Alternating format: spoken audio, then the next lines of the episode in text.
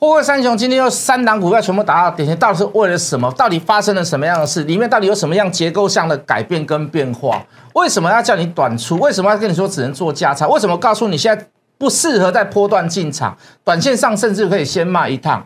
而我们的做法解决方案有没有符合你的想法？在节目当中我解释的清清楚楚，可以做的我一定告诉你，不能做的没关系啦。让你骂一下出个气也可以啦。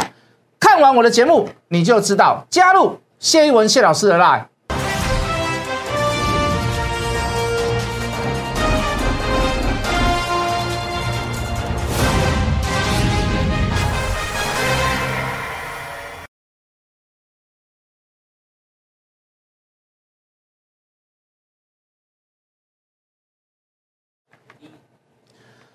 全国的观众，全国的投资朋友们，大家好，欢迎准时收看《决战筹码》。你好，我是谢一文。好，上个礼拜五提到提到了这个中美的这个利空夹击之下，真的是一跌难涨啊。好，那有多重的这个复合性的所谓消息面的利空，好，包含所谓的中国恒大问题。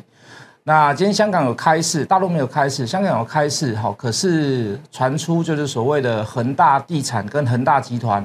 哦，旗下的两家这个上市的在香港香港上市的股票，哦，传出了所谓的这个停牌的消息。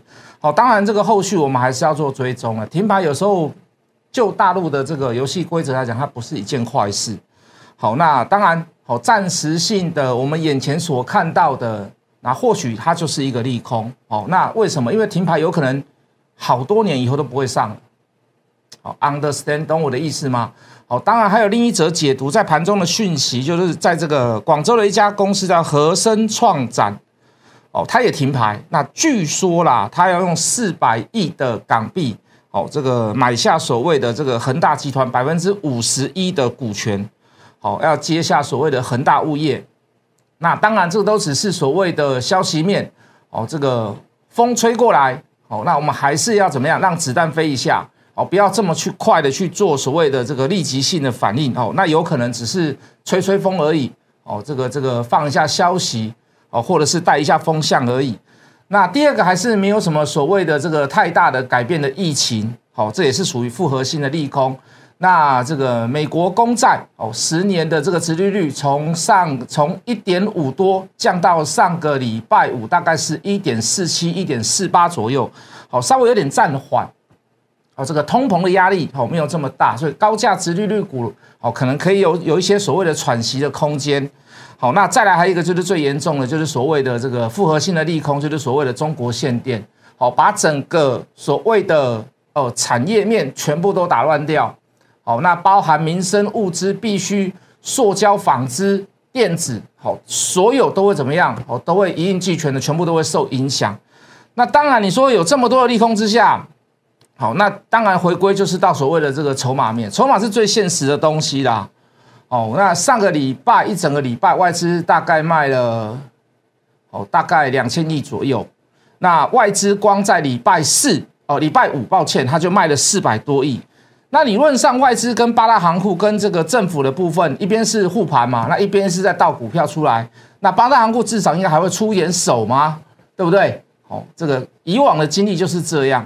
那可是八大行库上个礼拜我只有买两亿，那这个我的解读是什么？这个八大行库也是从我们的钱去这个劳退啦，什么什么基金啊，然后拿去做所谓的操盘吗？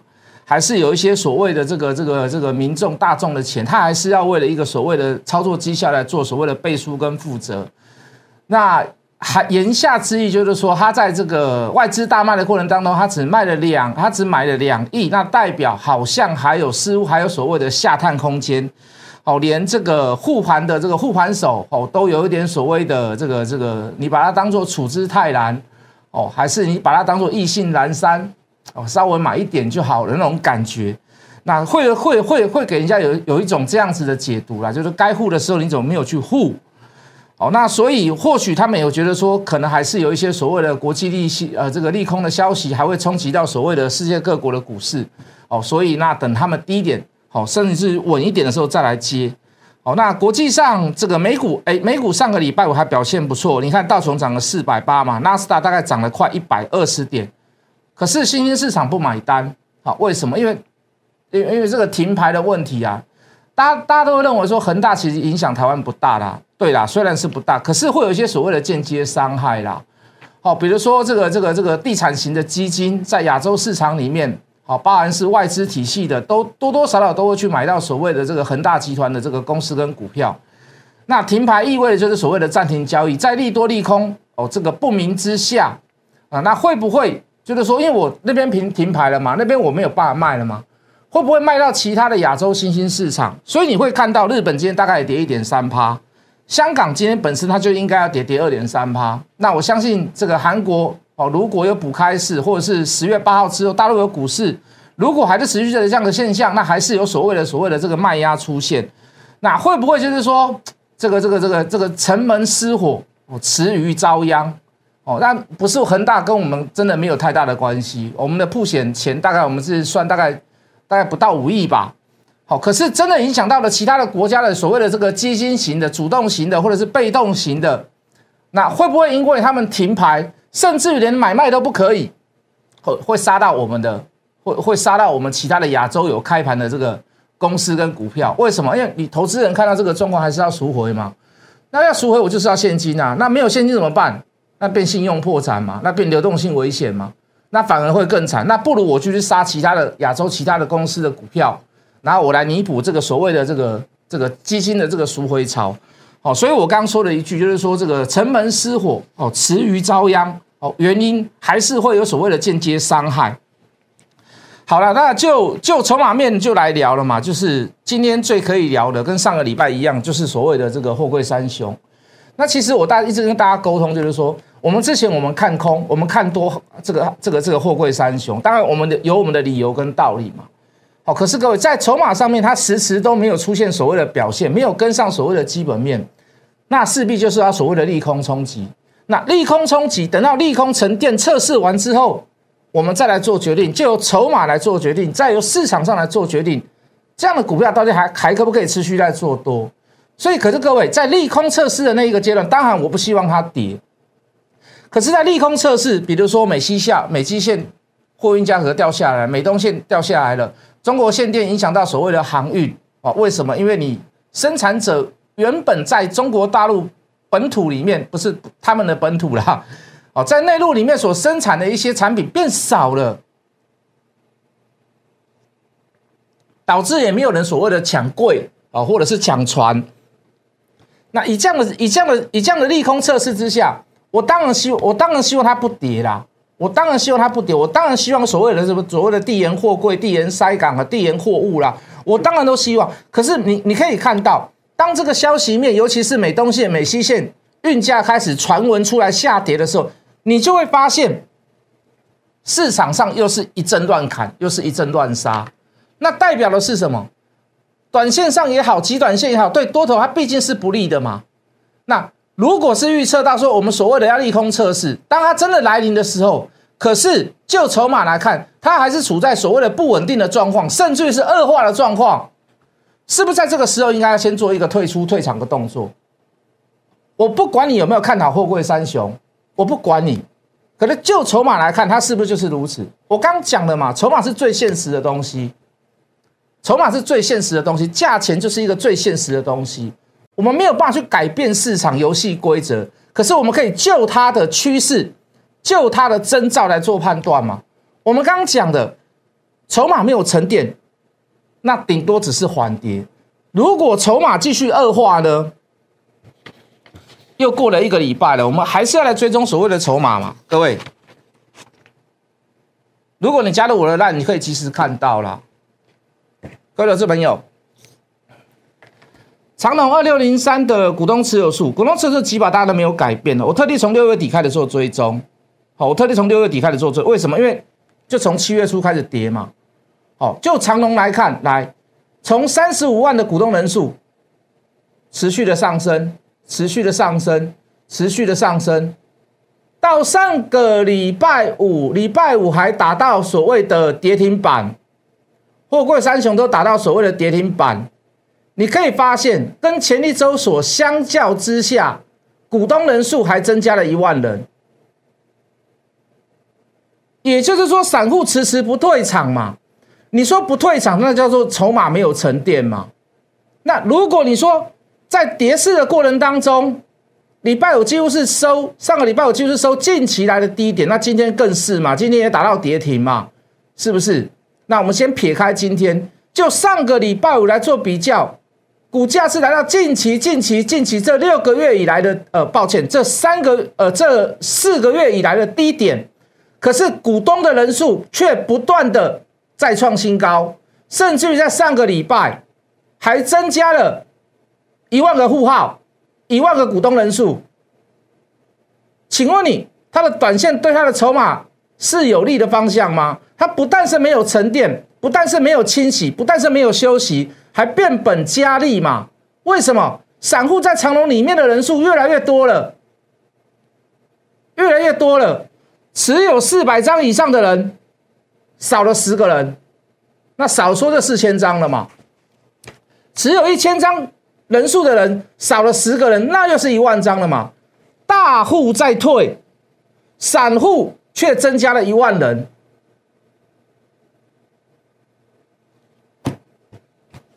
那请问，我先不要管它今天有没有跌停啊？我先不要管它今天有没有跌停啊？你是不是应该要在？你是不是应该要先出在短线跟极短线的判断上面，就筹码来看，你是不是应该要所谓的先退场一次？是不是你你认为呢？当然，你可以说老师啊，这个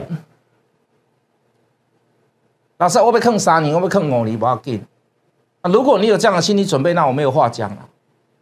那你至少等到明年配股的时候，说不定这个这个这个配股率有百分之五十哦，你还可以拿到十五块哦，不管是股票还是现金的这个所谓的这个股利哦，除非你你就已经打算从心里面就是说，老师我要长期抗战。可是各位，就就我们的操作而言，我们一定是怎么样？钱是往最有利的地方去走吗？钱是往最有利的地方去走。我们就跟各位一直在讲说，如果你是两张一张的长龙，你可以换两张的台阳。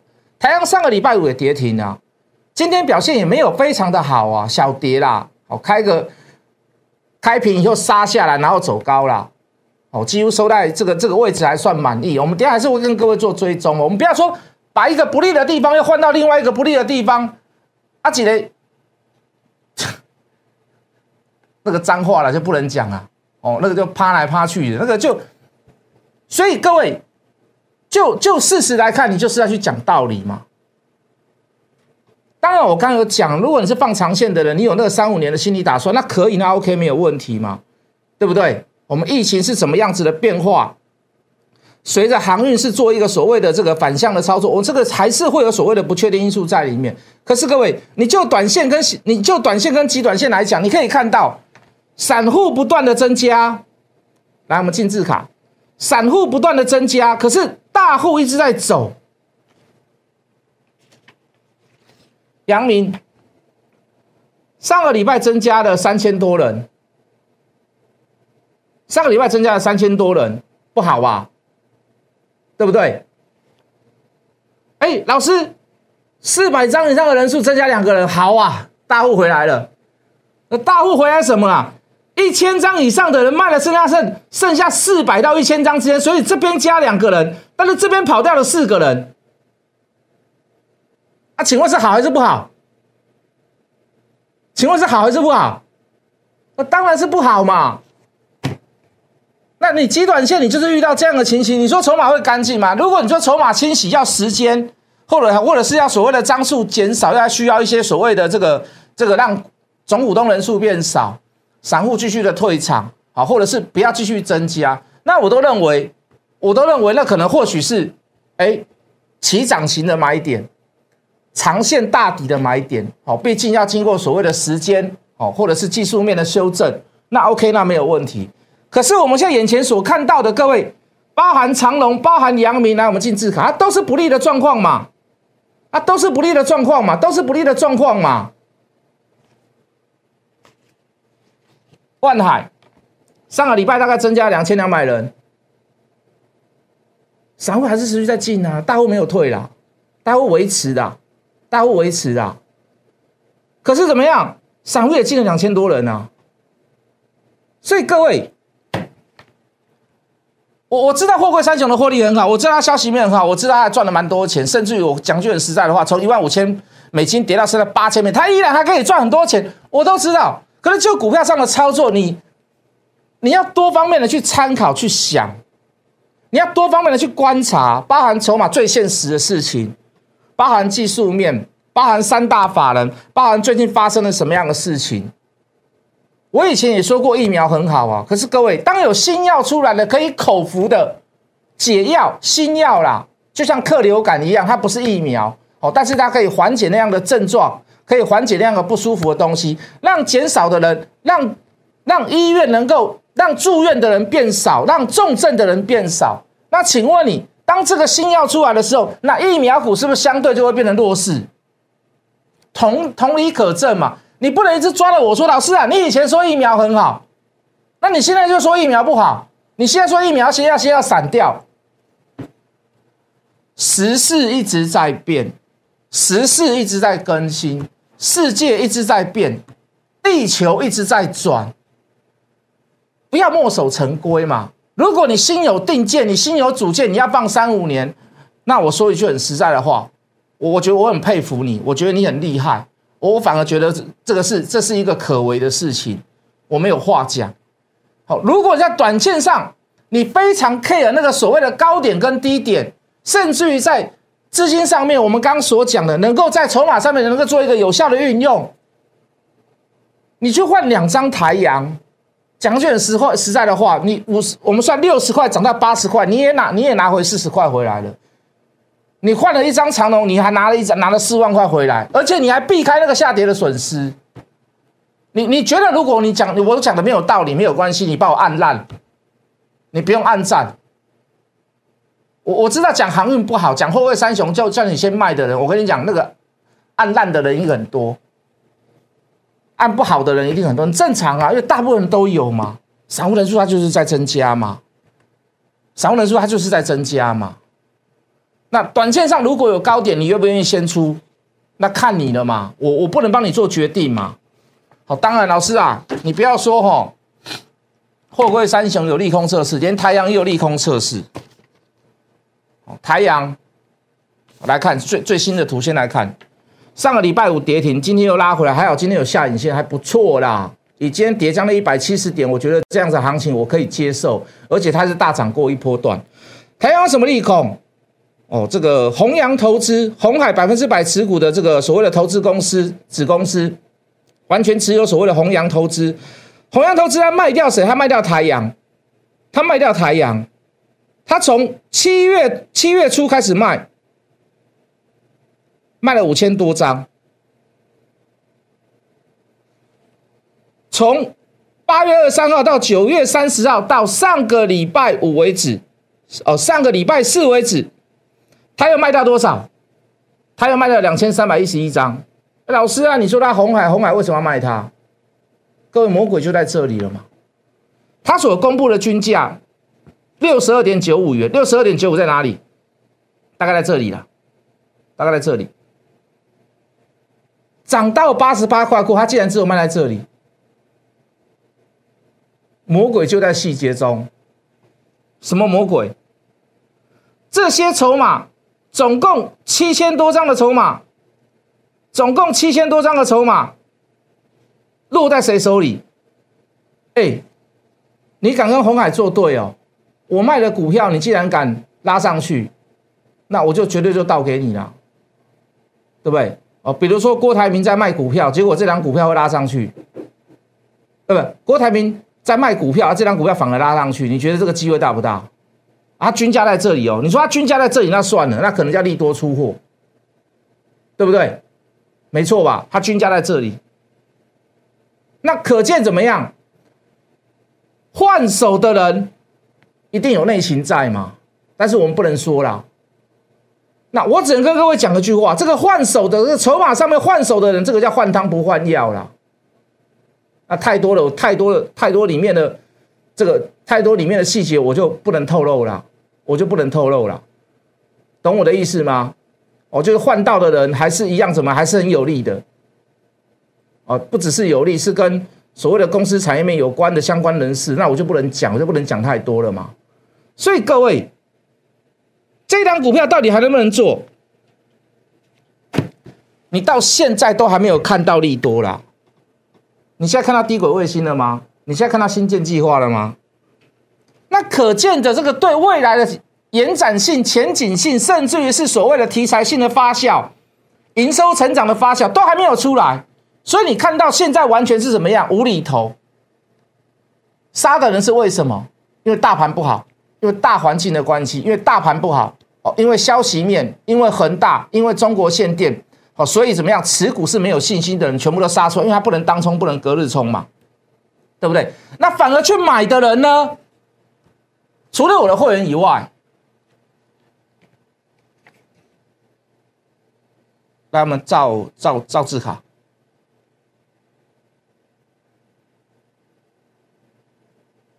融资持续降哦，当然它停资是个原因呐。融资降的比融券的幅度还要来的大，还要来的快。为什么要券资比在提升嘛？哦，本来是三十几趴嘛，掉掉掉掉掉到二十六趴嘛，现在要回到三十趴以上了，是不是？懂我的意思吗？融券是怎么补怎么输啦，因为来到高点嘛，对不对？融券是怎么补怎么输啦，融券最高峰空在这里啊。所以这张股票还能不能做？你可不可以把一张长龙来换两张台阳？你可不可以把一张阳明来换两张台阳？你可不可以讲？可以把一张一张万海来换四张台阳？我认为可以嘛？我认为可以嘛？老师可以的地方在哪里？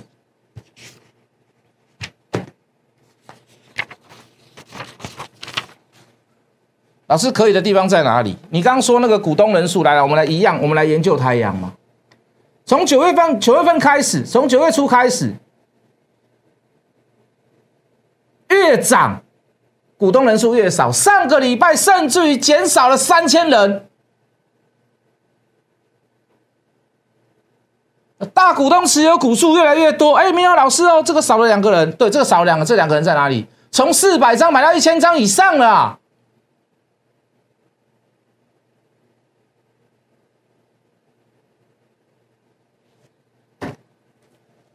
就上涨的过程当中，持有股数散户少了三千人，四万人少了三千人，将近快一成了。那我是不是把从短线上极短线上筹码不利的股票换到短线上筹码极为有利的股票上面？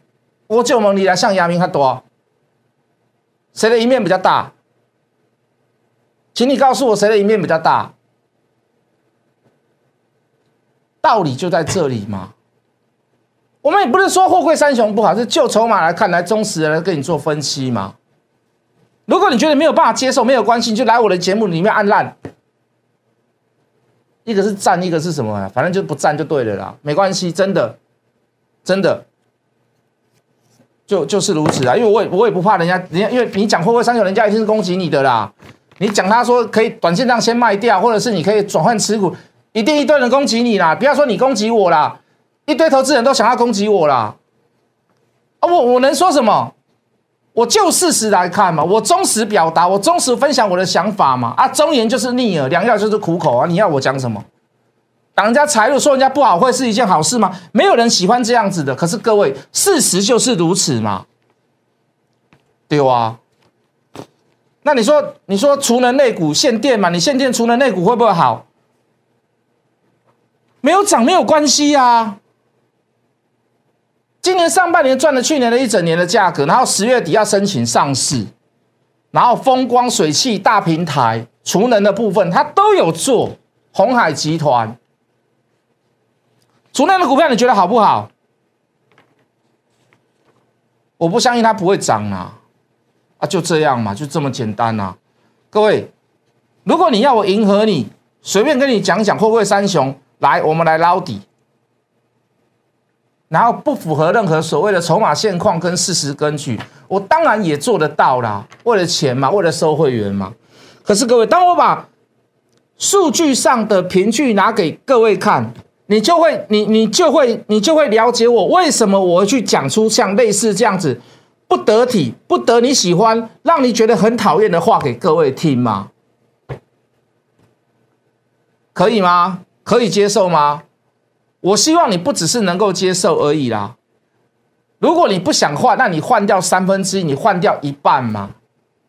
你跟我们来做一些其他的股票嘛。就像我讲的，从六十块的台行，我们算涨到八十块好了，二十块一张换两张，你拿了四万块回去，你又避开所谓的长隆、阳明、万海的下跌，哦，有什么不好呢？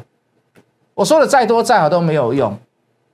如果你真的想这么干，想这么做，我一样就给你小知足的价格，我不会给你收个高高的天价，先削你一笔，然后我再来怎么再来再来帮你再赚回来，那么对你来讲没有任何的意义嘛？我就给你小知足的价格嘛，小知足一八八专案，加入谢一文谢老师的 line，或者是你可以留电话跟我们的服务人员联联络，来问问看嘛，问问看总不吃亏吧，好不好？希望还是一样，上礼拜那句话。希望言尽于此，但是缘分不要尽于此啦。我们明天见。立即拨打我们的专线零八零零六六八零八五零八零零六六八零八五摩尔证券投顾谢义文分析师。本公司经主管机关核准之营业执照字号一零九金管投顾新字第零三零号。新贵股票登录条件较上市贵股票宽松，且无每日涨跌幅限制。投资人应审慎评估是否适合投资。